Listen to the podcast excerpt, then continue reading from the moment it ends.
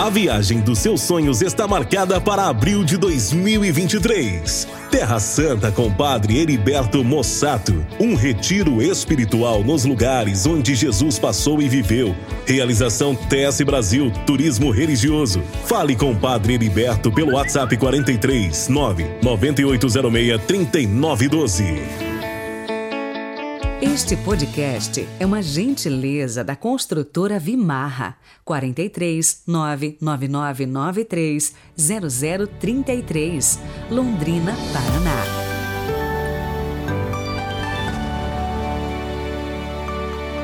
Olá, bom dia! Hoje é segunda-feira, 9 de maio de 2022. Não se esqueça que essa semana estamos rezando por todas as mães. O que? Você não deixou o nome da sua mãe nos comentários? Então corre para deixar, porque estou fazendo uma lista com o nome de todas elas e colocando aos pés da imagem de Nossa Senhora do Rocio, padroeira aqui do Paraná. Vamos rezar por elas. Elas merecem.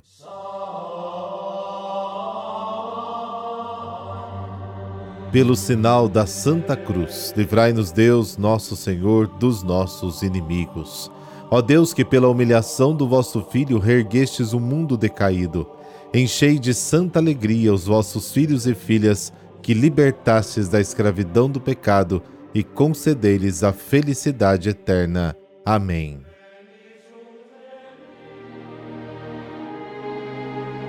João capítulo 10, versículos de 1 a 10. O Senhor esteja convosco, Ele está no meio de nós. Proclamação do Evangelho de Jesus Cristo segundo João. Glória a vós, Senhor. Naquele tempo disse Jesus: Em verdade, em verdade vos digo, quem não entra no redil das ovelhas pela porta, mas sobe por outro lugar, é ladrão e assaltante. Quem entra pela porta é o pastor das ovelhas. A esse o porteiro abre e as ovelhas escutam a sua voz. Ele chama as ovelhas pelo nome e as conduz para fora e depois de fazer sair todas as que são suas, caminha à sua frente, e as ovelhas o seguem, porque conhecem a sua voz. Mas não seguem o estranho, antes fogem dele, porque não conhecem a voz dos estranhos. Jesus contou-lhes esta parábola, mas eles não entenderam o que ele queria dizer. Então Jesus continuou: Em verdade, em verdade vos digo, eu sou a porta das ovelhas. Todos aqueles que vierem antes de mim são ladrões e assaltantes, mas as ovelhas não os escutaram. Eu sou a porta. Quem entrar por mim será salvo. Entrará e sairá e encontrará pastagem. O ladrão só vem para roubar, matar e destruir. Eu vim para que tenham vida e a tenham em abundância. Palavra da salvação. Glória a vós, Senhor.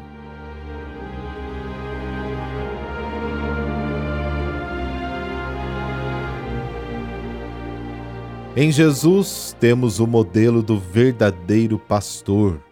Nele se cumpre a expectativa do bom pastor prometido por Deus, o grande pastor, maior do que Moisés. Hebreus capítulo 13.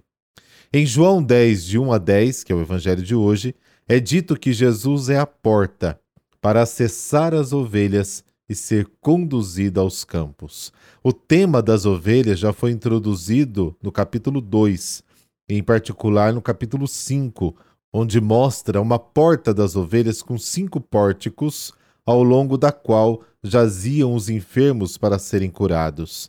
Neste último contexto, as ovelhas eram o povo oprimido por seus líderes. Em João 10, 1, Jesus liga o tema das ovelhas ao átrio do templo, a instituição judaica dirigida por homens de poder que atropelam a lei, a justiça e exploram o povo. Tais indivíduos são descritos por Jesus como ladrões e assaltantes. Jesus inicia sua longa exposição aos fariseus que estavam fechados em sua incredulidade e suficiência, como a afirmação geral: a maneira mais segura de entrar em contato com as ovelhas é entrar pela porta do cercado onde elas estão localizadas. Quem entra de outra forma não é animado pelo amor pelas ovelhas mas para explorá-las em seu próprio interesse. Tal é o pecado dos líderes do povo, apropriar-se do que é de todos. Jesus qualifica essa atitude com o termo ladrão. Esta foi precisamente a acusação feita por Jesus contra os líderes do povo em sua primeira visita ao templo. Outro termo com o qual Jesus escreve aqueles que se aproveitam do povo é assaltantes. São aqueles que usam de violência.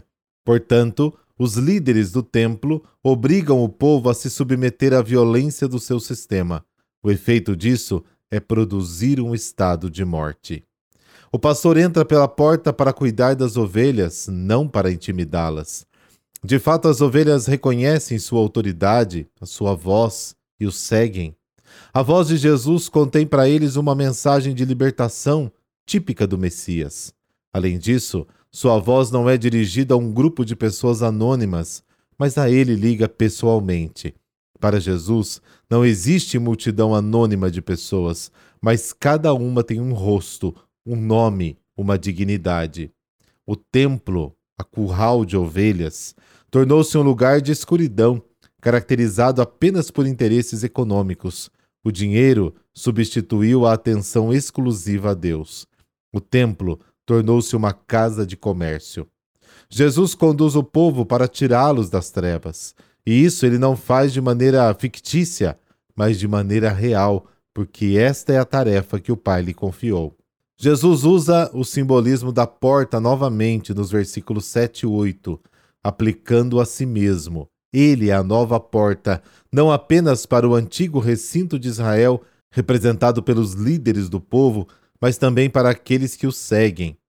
Ele lembra ao primeiro sua legitimidade de ser o único lugar de acesso às ovelhas porque ele é o Messias disposto a dar a vida pelas ovelhas, não com a dominação, a prevaricação que leva a uma relação com o rebanho, mas assumindo a atitude de quem dá a vida.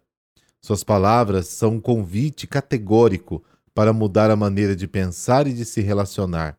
Entrar por Jesus significa colocar o bem do homem como prioridade e usar todas as energias para alcançá-lo. Quem não entra nessa nova lógica, nesta nova dinâmica, é e se torna um opressor. Ele é a nova porta em relação a todo homem. Mas o que significa para o homem de hoje entrar pela porta que é Jesus?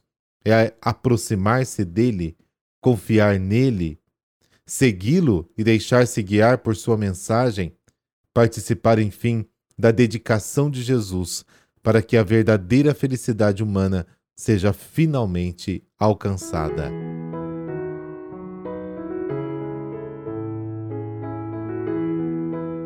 Hoje a igreja celebra São Pacômio. Ele nasceu em 287 no Egito, filho de pais pagãos. Tendo ingressado no exército aos 20 anos, foi feito prisioneiro em Tebas. Numa noite, algumas pessoas trouxeram para ele alimento em nome do Deus dos cristãos. Pacômio sentiu-se sensibilizado e pediu a Deus que o libertasse. Obtida a liberdade, ingressou numa comunidade religiosa cristã, onde recebeu o batismo.